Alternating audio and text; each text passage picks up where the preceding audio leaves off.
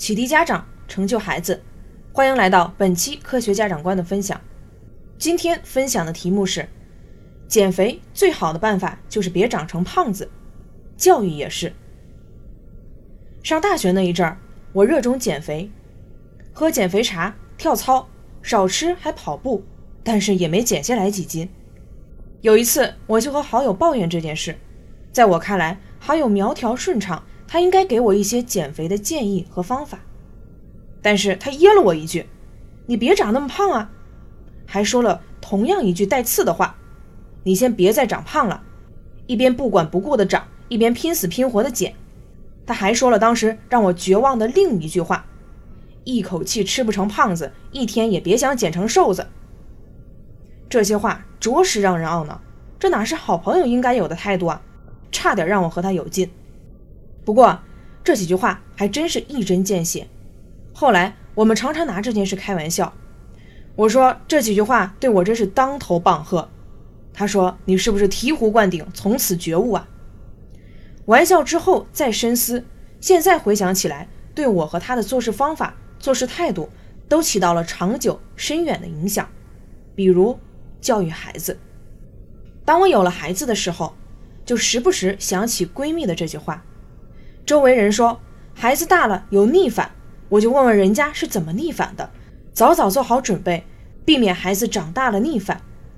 朋友说孩子粗心，小时候学习习惯没有养好，我也记在心上，孩子小小的时候就尽力培养好的习惯。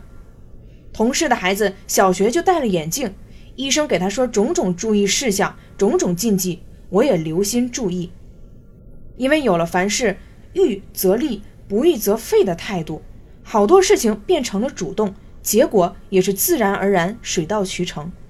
孩子几乎没有逆反，学习也是认真仔细，没有那么粗心。到现在也还不用戴眼镜。当然，也有很多没有早早意识到的问题，后来也都有了这样那样的状况出现。孩子在成长的过程中，我们害怕他将来逆反，担心他将来沉迷游戏而荒废学习。怕亲子关系上出现不和谐的音符等等，那就要像防止将来长胖那样有意识的健康饮食、积极运动，平时就要预防和引导，不要等到孩子出问题了才意识到哦，该教育孩子了。这时候就有可能像我一样胖到不好意思，甚至影响身体健康，该减肥了，拼命折腾，但是见效太慢，急得不得了。朋友说：“你别再长胖了。”再这个字，我觉得用的很好。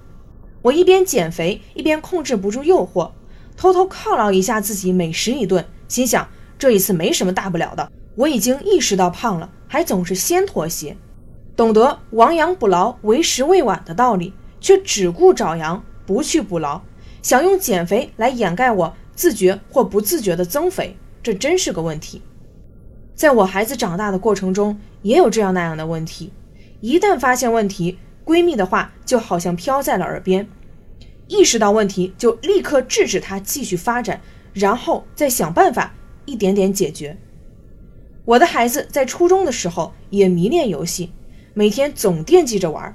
当我们意识到这个问题的时候，孩子他也知道总是玩游戏不好，但控制能力弱，看见同学玩，自己就想玩。写作业累了或不开心了，都想玩会儿游戏消遣一下。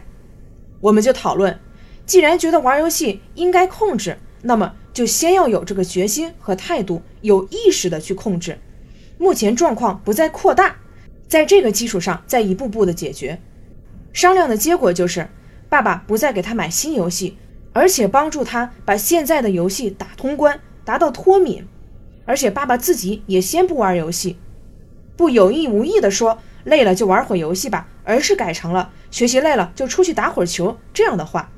总归是你不能高兴的时候就任他打游戏，不高兴的时候就掐网断电，那不是亡羊补牢的办法，而是边放纵长肉边魔鬼减肥的办法。